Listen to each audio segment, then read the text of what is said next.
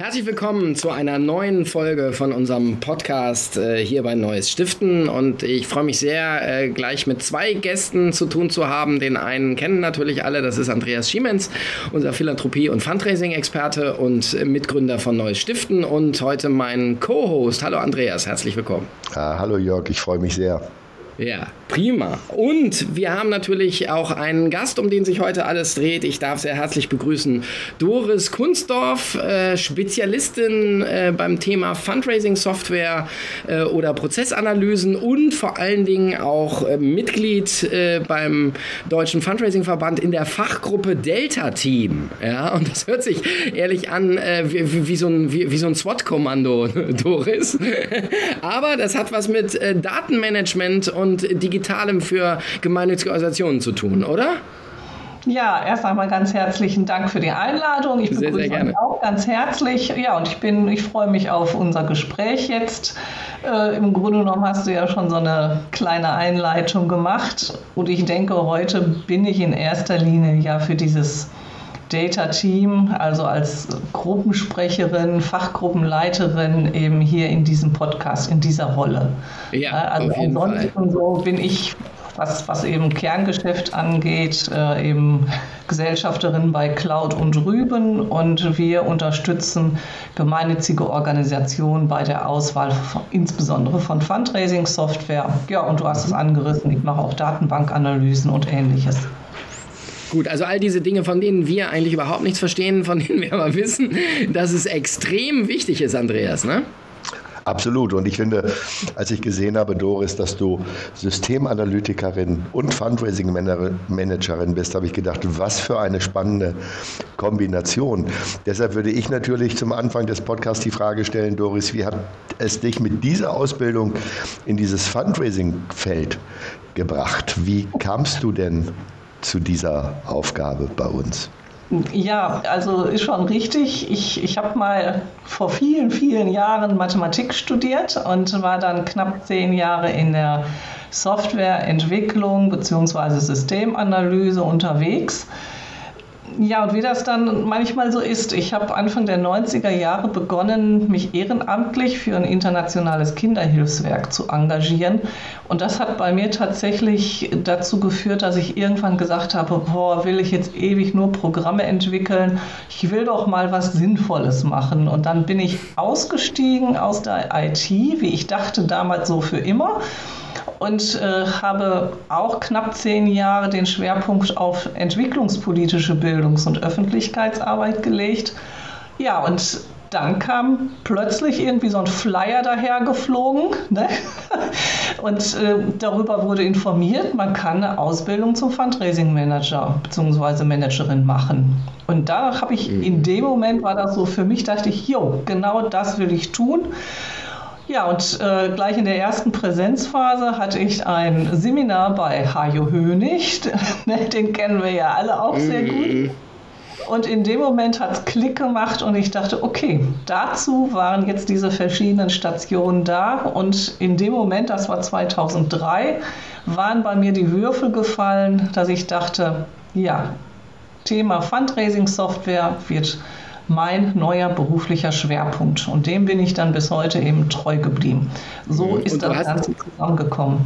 Und du hast äh, ganz viele kluge Sätze von dir gegeben in verschiedenen Interviews, unter anderem den, die Fundraising-Datenbank ist Werkzeug und Schatzkiste zugleich. Ja? Magst du uns genau. das nochmal kurz erklären? Naja, ganz ehrlich ist natürlich jetzt nicht ein Originalzitat von mir. Auch äh, Hajo Hönig war ja viele Jahre quasi so mein Lehrmeister. Ne? Ich habe mich erst äh, 2010 selbstständig gemacht, wie ich dann auch bei ihm ein paar Jahre gearbeitet habe. Und ähm, diese Kombination Werkzeug und Schatzkiste, und das soll eben bedeuten, zum einen ist es wirklich ein Instrument, was die Organisation eigentlich jeden Tag einsetzen müssten, sollten. Ne? Äh, insofern, das ist das Werkzeug und je besser die Daten und je, äh, ich sag mal, aktueller und sauberer gepflegt und systematisch erfasst, umso besser sind natürlich dann auch die Analysen, die ich mit diesen Daten machen kann.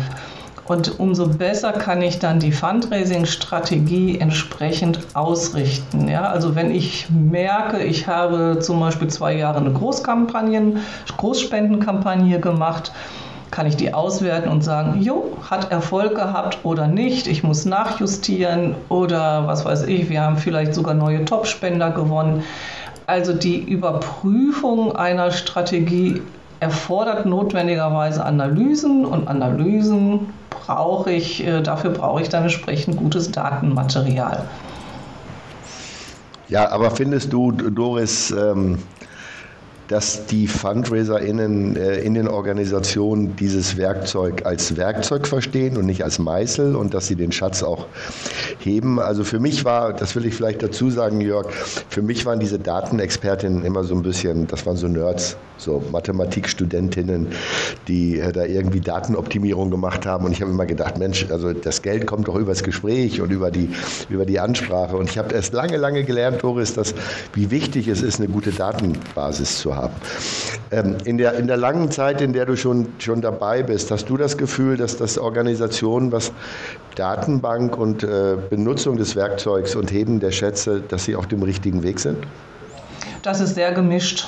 Also ganz ehrlich, es gibt Organisationen, die sich immer mehr professionalisieren in dem Bereich und die eben jetzt im Laufe der Jahre und Jahrzehnte einfach auch gelernt haben, wie wichtig dieser Datenschatz ist. Ja, also, und da geht es gar nicht immer nur um dieses strategische und damit vielleicht auch Einnahmen steigern. Es geht ja auch schlichtweg darum, vielleicht Kosten zu sparen, indem man dann besser auswertet, wen schreibe ich überhaupt an. Mhm. So, also es ist so beides und ich bin immer noch der Meinung, dass wir insgesamt im Bereich der Zivilgesellschaft ein unglaublich großes Nachholbedürfnis haben. Also dass viele Organisationen tatsächlich die Datenbank eher ja, wie den Meißel benutzen. Ja? Und äh, bei manchen ist es tatsächlich so, dass sie eher, sag ich mal, eine Adressverwaltung mit aufbauen, vielleicht auch noch eine Spendenbuchhaltung. Aber dieses, dieses Herz einer guten Fundraising-Software gar nicht so richtig nutzen, also den ganzen, die ganzen Möglichkeiten, den Schatz nicht heben, ja, also dass eben die Verzahnung von einer, von einem guten Kampagnenmanagement mit Spendenbuchungen und mit Adressverwaltung nicht so ist bei vielen, wie es sein könnte. Mhm. Also ich merke das ja auch, wenn wir, Jörg, ähm, uns mal Datenbasen, der Datenbasis von, von, von spendensammelnden Organisationen anschauen, wie wenig, wie, wie wenig gut gepflegt die Daten sind. Und es gibt ja, und wie je nachdem, wie man. das für die Analyse ist übrigens auch, ne? Ja. Weil du stehst da und kannst im Grunde, hast du überhaupt gar keine, ja, kein Fundament äh, dafür, ne? Und es gibt ja so diese Benchmark, also dass 5% aller Normalspender Großspendenpotenzial haben. Das variiert jetzt je nachdem, wie man so fragt. Es gibt Kollegen, die sagen, das sind 10%, andere sagen, es sind 2. Ich glaube, es könnten gut 5 sein. Und alleine, dass dieses Potenzial, Doris, nicht gehoben wird, ist natürlich fatal, weil du kannst natürlich, wenn du, äh, wenn du 5% deiner Normalspender lokalisiert hast mit Großspendenpotenzial, da hast du natürlich einen wahnsinnigen Hebel an der Hand und kannst ganz viel Geld damit verdienen. Oder umgekehrt, erklärt, du kannst eigentlich auch gegenüber deinem Finanzvorstand rechtfertigen, warum es eine anständige Datenbank braucht, oder? Ja, ja, ja, genau. Das ist ja genau damit gemeint, eben den Schatz heben. Ne? Und äh, heben auf der einen Seite, wie gesagt, Kosten einsparen auf der anderen Seite, indem ich dann tatsächlich sage, ja, wenn ich jetzt ein Mailing rausschicke, mir vorher Gedanken machen, an wen sende ich jetzt welchen Text, ja, oder von mir aus auch nur einen Text. Aber es gibt immer noch viele Organisationen, die sagen, ach ja, Gott, ähm, nee, unsere Daten kann man nichts mit anfangen. Ich schicke vorsichtshalber mal an alle raus, damit mir keiner durch die Lappen geht. Also das ist äh, einmal der Punkt, wo Geld verbrannt wird. Und zum anderen gibt es immer noch äh, viele Prozesse, die einfach nicht rund laufen. Und das heißt, da wird viel Geld verbrannt im Sinne, dass Arbeitsprozesse nicht vernünftig optimiert sind.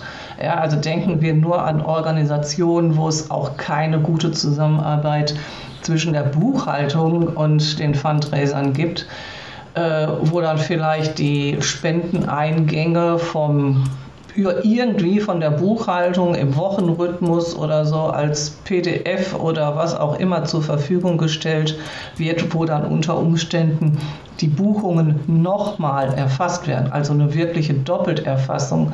Und teilweise machen die das dann an anderer Stelle nochmal. Also es äh, da schlage ich immer Hände im Kopf zusammen, wenn ich mir vorstelle, es kann nicht sein, dass man den Spendeneingang dreimal anfasst, ne, bis dann alle Menschen, die sagen, ich brauche die Zahlungseingänge, also die Spendeneingänge, bis die dann mit ihren Informationen versorgt sind. Und das ist ähm, tatsächlich auch bei, gerade bei großen Organisationen überhaupt noch nicht selbstverständlich, äh, dass die Buchhaltungsabteilung ein Verständnis dafür haben. Warum macht es Sinn, dass meinetwegen ein, ein separates Spendenkonto existiert und die Fundraising-Software die Daten direkt einliest? Da ist dann bei vielen Buchhaltern, dass die sagen, oh, oh, oh, oh, was machen die da mit den Buchhaltungsdaten? Gefährlich, gefährlich. Ne? Also dieses Thema Nebenbuch und Hauptbuchhaltung ist in vielen Organisationen immer noch ein heißes Eisen, wo die Fundraiser echt kämpfen müssen. Sind das, sind das auch die Themen, die du in der Fachgruppe Data Team äh, immer wieder mit den Kollegen besprichst oder gibt es da noch andere, andere Themen, die du als Herausforderung siehst? Ja, wir haben die, diese Fachgruppe ja vor einem Jahr ungefähr ins Leben gerufen und dann ganz am Anfang eine Umfrage gemacht, welche Themen sind euch wichtig. Und ganz oben an steht tatsächlich dieses Thema Auswahl einer Fundraising-Datenbank und dazugehörig äh, auch dieses Thema, wie setze ich so ein Projekt auf, also den, den ich sag mal, die, die Variante, ähm, wie setze ich dafür ein gutes Projektmanagement auf, ohne das Ganze zu sehr aufzublasen. Das hat natürlich auch viel mit der Größe der Organisation zu tun. Und wir haben aber auch schon vom Verband, äh, das ist natürlich der Larissa Probst, Geschäftsführerin des Verbandes, ein wichtiges Anliegen, dass wir als Data-Team auch im Blick behalten, was passiert auf der gesetzlichen Ebene, ja, welche Änderungen sind da zu erwarten, die Einfluss haben auf das Thema Fundraising-Software. Ja, also wenn ich erinnere an die Zeit mit der SEPA-Umstellung, da war allen irgendwie klar, okay, wenn SEPA wirklich kommen sollte, dann müssen wir auch was tun. Ja? Und vor allen Dingen waren dann natürlich auch die Softwarehersteller gefragt. So, und, und diesen Check, sag ich mal, diesen Check, äh, wenn sich Gesetze ändern, was muss im Bereich der Fundraising-Datenbanken passieren, äh, den wollen wir auch im Blick haben. Ja? Und ähm, deshalb sind wir jetzt seit Jahren mit dabei, äh, Larissa Probst da zu unterstützen, wenn wieder mal Änderungen kommen. Gerade jetzt eben vom Finanzministerium ist es hier angedacht äh, und checken dann so Gesetzesvorlagen und versuchen zumindest möglichst schnell einen Überblick zu geben, okay, was heißt das, wenn dieses oder jenes Gesetz umgesetzt wird? Welche mhm. Konsequenzen hat das für Organisationen, mhm. für die Software, für ihre Arbeitsprozesse und ähnliches? Und da sind wir ja beim Stichwort. Äh, du hast da ja was am Wickel. Diesmal geht es ja um die Zuwendungsbescheinigung, äh, die ja, glaube ich, in Zukunft ganz anders aussehen soll, beziehungsweise auch andere Zwecke erfüllen soll. Was hat es damit auf sich? Ja, genau. Das ist das große Ziel im Finanzministerium. Also die, die, Vision ist, dass wir in ein paar Jahren ein komplett digitales Verfahren haben, um Zuwendungsbestätigungen als Sonderausgaben beim Spender anrechnen zu lassen. Mhm. Da muss man sofort am Anfang sagen, wir reden jetzt nicht über das Thema äh, schicke ich eine PDF, also per E-Mail eine PDF mit der Spendenbescheinigung an einen Spender oder schicke ich einen Papierbeleg raus. Nein, die Vision ist, das Finanzministerium möchte im Grunde genommen einen voll digitalen Prozess, dass eigentlich äh, niemand mehr großartig was mit dem Versenden einer Zuwendungsbestätigung überhaupt am Hut hat. So, das ist die Vision. Ja, also ich spinne jetzt mal ein bisschen. Also es wäre halt schön. Ich, Doris Kunstdorf, spende jetzt dem Fundraising-Verband 100 Euro für irgendwas. Und äh, dann fließt das Geld wie gewohnt die Organisation kriegt wie gewohnt die Informationen, die im Rahmen einer Überweisung fließen. Und gleichzeitig irgendwie fließt die Information an mein Finanzamt und dann werden diese 100 Euro sofort im Grunde genommen irgendwie geparkt, so nach dem Motto, okay, 100 Euro an einen Verband. und das soll bei der nächsten Einkommenssteuererklärung geltend gemacht werden. Mhm. So, und das geht im Moment überhaupt noch nicht. Und das geht deshalb nicht, weil bestimmte Voraussetzungen noch fehlen.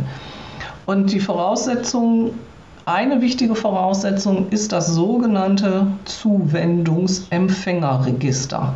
Mhm. Das ist ein ziemlich sperriges Wort und insgesamt ist das ganze Thema auch äh, nicht ganz einfach, sondern ziemlich komplex. Zuwendungsempfänger sind ja die Organisationen. Richtig. Ja, die bekommen die Spenden. Also es geht jetzt mhm. wirklich um Spenden und um gemeinnützige Organisationen. So, und bisher ist es eben so, dass ein Finanzamt einer Organisation eben weiß, ist die Organisation gemeinnützig oder nicht. Aber wenn ich in Duisburg wohnhaft einer Organisation mit Sitz in Berlin eine Spende überweise, weiß das Finanzamt in Duisburg noch nicht automatisch, ob die Organisation in Berlin überhaupt gemeinnützig ist. Und das mhm. liegt daran, dass bisher eben das, die Gemeinnützigkeit noch unter das Steuergeheimnis fällt.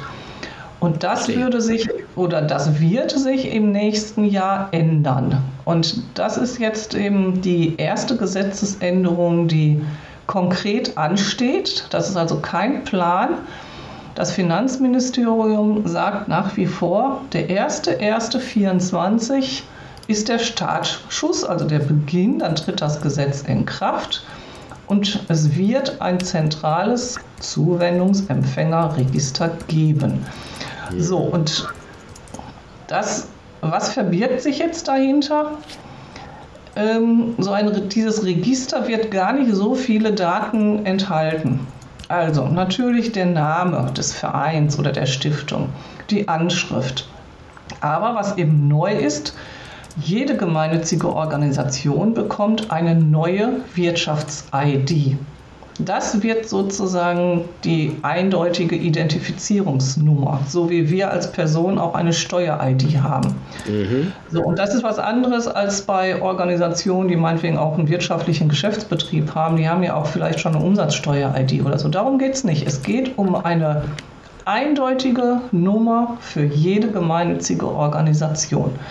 So, damit ist die schon mal eben eindeutig identifizierbar. Ja, in den. Fundraising-Systemen hat man ja auch eine eindeutige Spender-ID. Ja, das ist äh, so. Und diese ID mit den anderen Angaben lässt es einfach zu, dass ich dann sozusagen äh, pro Organisation einen Datensatz in diesem Register anlege. Und dazu gehören dann auch noch die steuerbegünstigten Zwecke. Es gehört dazu das Datum des letzten Freistellungsbescheids, ähm, das Dat äh, Quatsch, das Finanzamt für diese Organisation und mhm. die Bankverbindung der Organisation. So, mit anderen Worten, es sind gerade mal sieben verschiedene Informationen, also Datenfelder in einem solchen Datensatz. Mhm. Okay, und wenn man nur allein auf diese Daten guckt, dann hat man sofort ein paar Fragen. Im Moment ist, die, äh, ist der Plan oder im Gesetz steht drin, eine Bankverbindung des Vereins. So, mit anderen Worten, das ist die Bankverbindung, die beim Finanzamt hinterlegt ist. Und wir wissen, und dass es viele. Das ist aber nicht realistisch, ne? oder, Andreas? genau, das wissen wir. Das wissen ja. wir. Das ist nicht realistisch. Kleine Vereine haben oft so eine Mischung von Geschäfts- und Spendenkonto, Richtig. aber je größer die Organisation, umso mehr. Desto Konten mehr Konten, ne? Auch. So, und das ist schon ein Problem.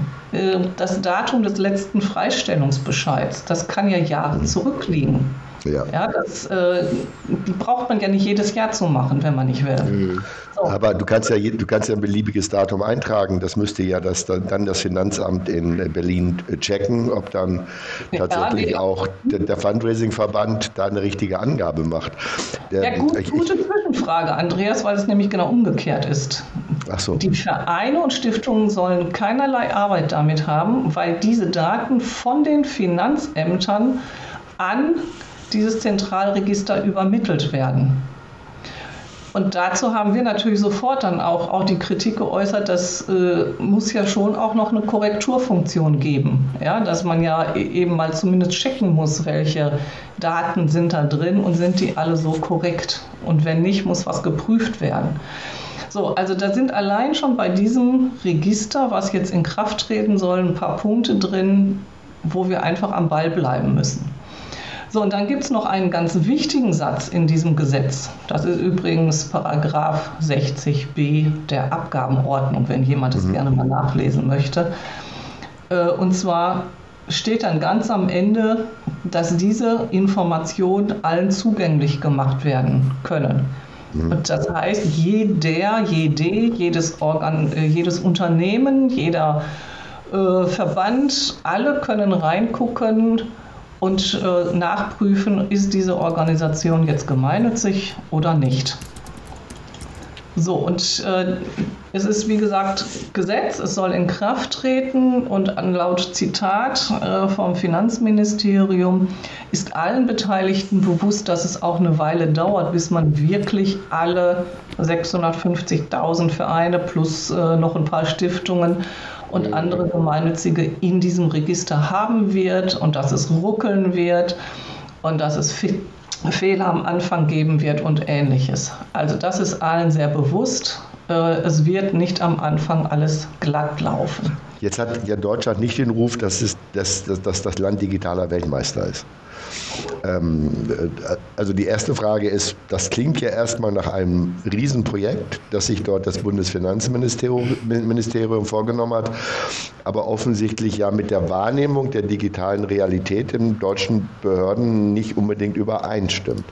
Sehe ich das als Laie zu kritisch? Bin ich da jetzt der Propaganda von Boulevardzeitschriften aufgesessen oder ist ein Stück berechtigter Zweifel an dieser Umsetzbarkeit dabei? Also ich würde sagen, ähm, es ist wahrscheinlich wie immer natürlich auch ein Körnchen Wahrheit drin, aber äh, man muss wissen, es tut sich sehr wohl was auf den verschiedenen Regierungsebenen. Und zwar gibt es seit einiger Zeit äh, eben auch ein Projekt, das hat den Namen Digitalcheck. Und im Rahmen dieses Projektes werden quasi jetzt alle verabschiedeten Gesetze auf ihre Digitalisierungsmöglichkeiten hin geprüft. Und man wird es nicht glauben, aber dieses Projekt mit dem Zuwendungsempfängerregister und was darauf aufbaut, also digitale Zuwendungsbestätigung, ist definitiv ein Leuchtturmprojekt und es gibt eine interdisziplinäre, ein interdisziplinäres Team, was sich damit und den äh, damit zusammenhängenden Prozessen jetzt eben beschäftigt. Also, und das ist das Neue, was für uns jetzt auch ein bisschen Hoffnung gibt. Es gibt also nicht nur dieses ähm, Team, was sich aus den verschiedensten Abteilungen äh, zusammensetzt, sondern es soll im Rahmen dieses Leuchtturmprojekts eben auch ein Beteil oder es wird ein Beteiligungsprozess initiiert. Das hatte äh, eben das Finanzministerium schon länger angekündigt und tatsächlich ist es fängt jetzt an, sich mit Leben zu füllen. Aber Beteiligung hieß ja früher, man hat die großen Wohlfahrtsverbände gefragt und dann war die Welt in Ordnung. Hat sich das jetzt geändert? Ja, wir haben am 26.06. das erste offizielle Präsenztreffen im Finanzministerium gehabt. Es waren ungefähr 25 bis 30 Leute dabei, davon mindestens 10 aus den verschiedenen Behörden. Und äh, die restlichen äh, Teilnehmenden waren aus Stiftungen, äh, von der Verband, wir waren zu zweit vertreten, Larissa und ich.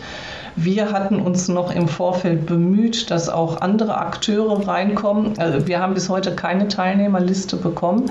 Deshalb weiß ich nicht genau, wie die Zusammensetzung ist. So von der Vorstellungsrunde äh, um ein Bild zu geben. Es war äh, der Björn von Better Place mit dabei, es war vom Markus vom Haus des Stiftens dabei, es war einer von der Open Knowledge Foundation dabei und das sind jetzt zum Beispiel drei, die wir aktiv aufgefordert hatten, nach, nachdem wir die Einladung bekommen haben.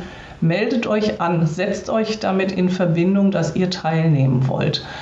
Es war noch eine große, war es jetzt Missio oder ja, also auf jeden Fall eine der großen katholischen Hilfswerke war noch dabei und dann kleinere Organisationen. Und unser Eindruck war tatsächlich, dass es so ein bisschen eine zufällige Zusammensetzung war oder bei uns eben äh, sehr ja, aktives Einfordern, auch beteiligt zu werden und einige noch mit ins Boot zu nehmen, die wichtige Akteure. Mhm. Aber Wir was hat es denn nun gebracht, Doris? Ja, genau. Noch ein, den Bogen noch zu Ende und dann komme ich auf das, was es gebracht hat oder wo wir jetzt stehen. Ähm, es hat also gebracht, dass wir am Ende, nachdem wir gesagt hatten, wir sehen es als notwendig an, auch so ein bisschen die Zivilgesellschaft in Gänze abzubilden, äh, also vielfältiger zu besetzen, dass wir jetzt eine Vorschlagsliste erarbeiten dürfen und die dann einreichen und, und vorschlagen, die und die Organisationen sollten auf jeden Fall auch mit ins Boot gebracht werden. So, und deshalb, äh, Andreas, werden es eben nicht nur die Wohlfahrtsverbände sein, sondern auch andere Organisationen, die ja zum Teil viel, viel, viel, viel mehr aufs Fundraising angewiesen sind als, und auf die Einnahmen von Spenden als die Wohlfahrtsverbände, die zum großen Teil ja noch refinanziert werden. Aber meine, meine, meine Erfahrung, bevor wir auf die Frage von Jörg kommen, was hat das gebracht, ist ja, je mehr Teilnehmer da sind, umso schwieriger ist es, einen Konsens zu finden. Wäre es nicht klüger gewesen, dass man beispielsweise den Bundesverband Deutscher Stiftungen und den Deutschen Fundraising-Verband als die beiden zentralen gemeinnützigen Akteure dazugeholt hätte, dann wären es ja nur drei Player, das Bundesfinanzministerium, die Stiftungsvertretung und die Fundraising-Vertretung. Vertretung? Ach, ich denke schon, dass es in Ordnung ist, wenn wir äh, verschiedene Player davor äh, damit einbringen, dass es auch nicht, äh, nicht nur an den ganz großen, äh, sag ich mal so wie Bundesverband Deutscher Stiftungen oder eben Fundraising-Verband allein hängt, sondern dass wir versuchen, wirklich so ein bisschen so einen Querschnitt vorzuschlagen. Aber ich gebe dir hundertprozentig recht, äh, deshalb wird, sitzen wir da ja auch noch dran. Es darf keine Liste von 100 Leuten werden. Ja? Aber dass man sagt, okay, vielleicht haben wir eine Vorschlagsliste mit äh, 20 Personen und die wiederum decken dann auch die unterschiedlichsten Bereiche dann ab, dass man da guckt. Larissa hatte auch noch reingebracht, dass wir auch zum Beispiel nicht nur die, die Fundraising-Leute reinholen dürften, sondern auch im Blick haben, es greift tief in Buchhaltungsprozesse ein. Also muss man vielleicht auch die ex fachlichen Experten einbinden. Ja? Und da wollen wir versuchen, eben so einen Mix vorzuschlagen. Und ich habe jetzt auch schon ein paar Gespräche geführt, um eben tatsächlich auch die, die Menschen zu sensibilisieren und die Bereitschaft herauszukitzeln, sich zu engagieren. Ist ja immer noch wieder zusätzliche Arbeit, wie wir wissen. Mhm. Ja, aber das. Ähm, ist für mich gleichzeitig immer so die, diese beiden Seiten der Medaille. Einmal Menschen zu gewinnen, sich zu engagieren und gleichzeitig dann wichtige Akteure, die selber in einem bestimmten, was weiß ich, Vorstand, Geschäftsführungspositionen sind, auch darüber zu informieren, damit sie dann zumindest sagen, okay, wir haben vielleicht nicht die Kapazitäten, aber setzt mich in einen Verteiler und ich bin bereit, es in unsere Netzwerke zu geben. Also diese Mischung äh, will ich damit auch ein Stück weit herstellen. Ne? So, und jetzt die Frage von Jörg, was hat es gebracht? Ja, es war spannend. Also wir äh, waren zweieinhalb Stunden zusammen in diesem Meeting und es war im, im, Sinne Design Thinking aufgebaut. Also es sollte auch ein tatsächlich ein sehr offener Austausch werden und es wurde auch ein sehr offener Austausch. Also wir haben alle unisono gesagt, finden wir super, dass es offensichtlich ein ernst gemeinter Beteiligungsprozess ist. Das wurde äh, direkt zu Beginn des Meetings äh, von, dem, ja, von den Moderatorinnen, sage ich mal, auch betont, dass alle Vorschläge, die bisher auf dem Tisch liegen, Vorschläge sind, an denen man sich abarbeiten kann dass unsere Einwände, die Kritik, Verbesserungsvorschläge wirklich als sogenannte Golden Nuggets auch empfunden würden, an denen man dann mit, mit denen man dann auch weiterarbeiten würde.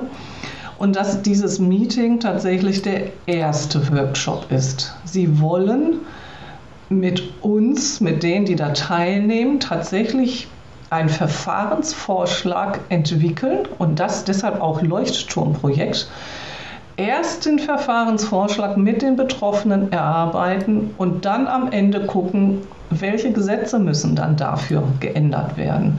Und nicht wie sonst, so die Aussage, äh, erst die Gesetze machen und dann gucken, wo knallt, wo muss nachgebessert werden, sondern eben aktiv gemeinsam gestalten über das Verfahren.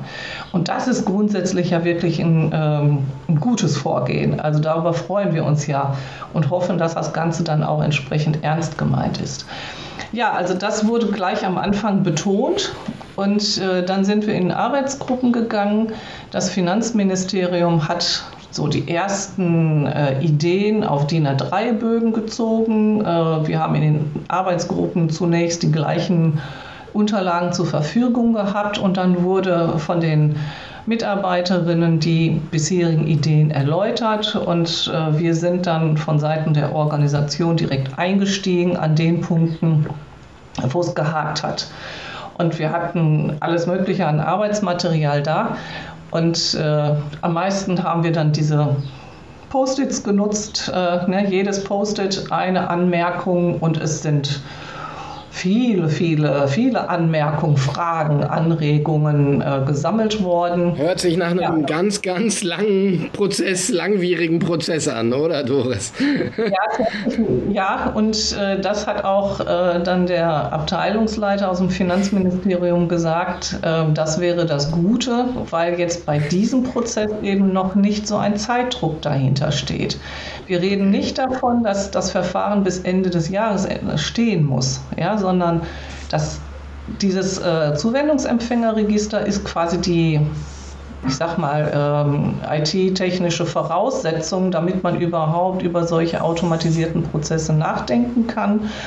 Aber das Verfahren, das ja Ziel ist, ein Verfahrensvorschlag möglichst noch in dieser Legislaturperiode, wie lange sie dann auch immer sein wird, also ne, da was zu entwickeln und sich lieber die Zeit jetzt zu nehmen und nicht hinterher dann ähm, ständig nachbessern zu müssen. Also das heißt jetzt aber nicht, dass wenn ich jetzt äh, aus dem Weihnachtsurlaub komme, am 3. Januar ins Büro, dass das Zuwendungsempfängerregister schon gefüllt ist mit 650.000 Datensätzen. Das habe ich richtig Garantiert verstanden. Ne? Nicht. Garantiert nicht. Das, das ist Ihnen sehr bewusst, weil die ja diese IT-Prozesse im Hintergrund mit den lokalen Finanzämtern ja aufsetzen müssen. Ja, wie die kann die Datenübermittlung sein?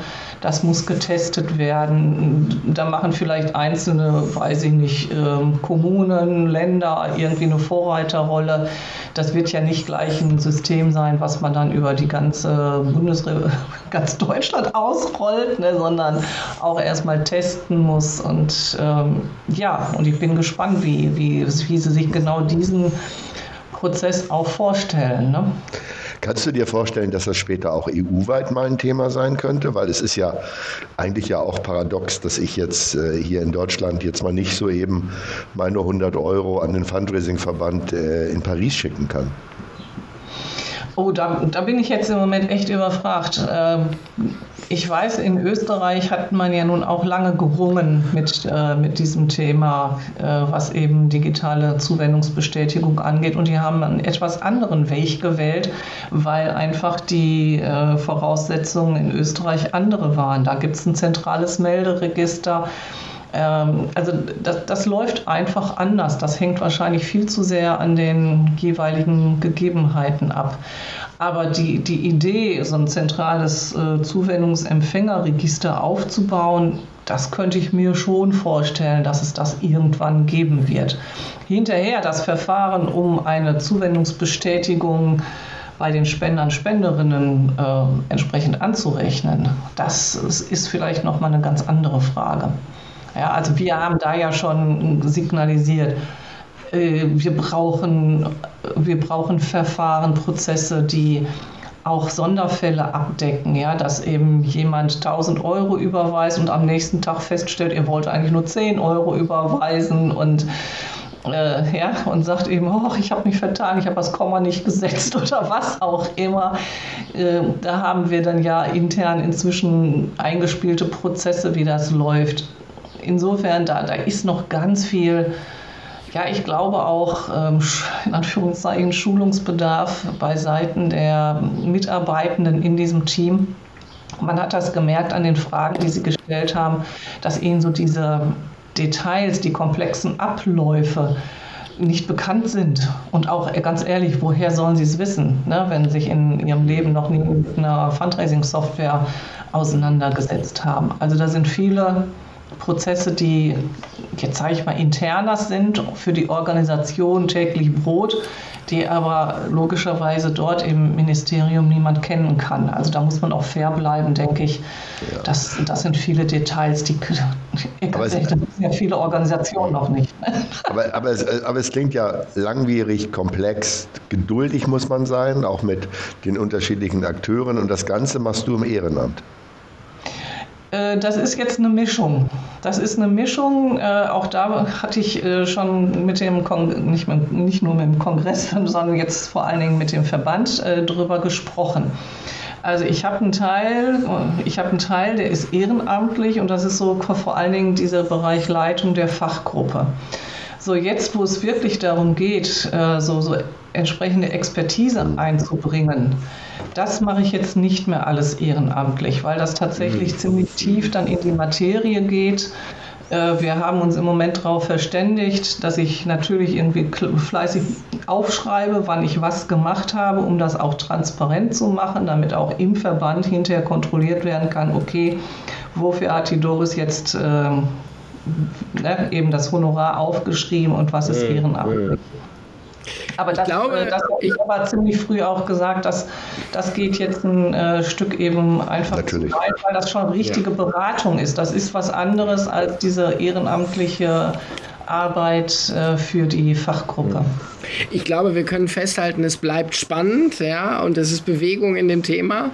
Und insofern, äh, wir kommen zum Ende und bedanken uns sehr bei dir, Doris, dass du da mal einmal Licht äh, für uns ins Dunkel gebracht hast und vor allen Dingen für unsere äh, Hörer und Hörerinnen das nochmal äh, kompetent und knackig zusammengefasst hast.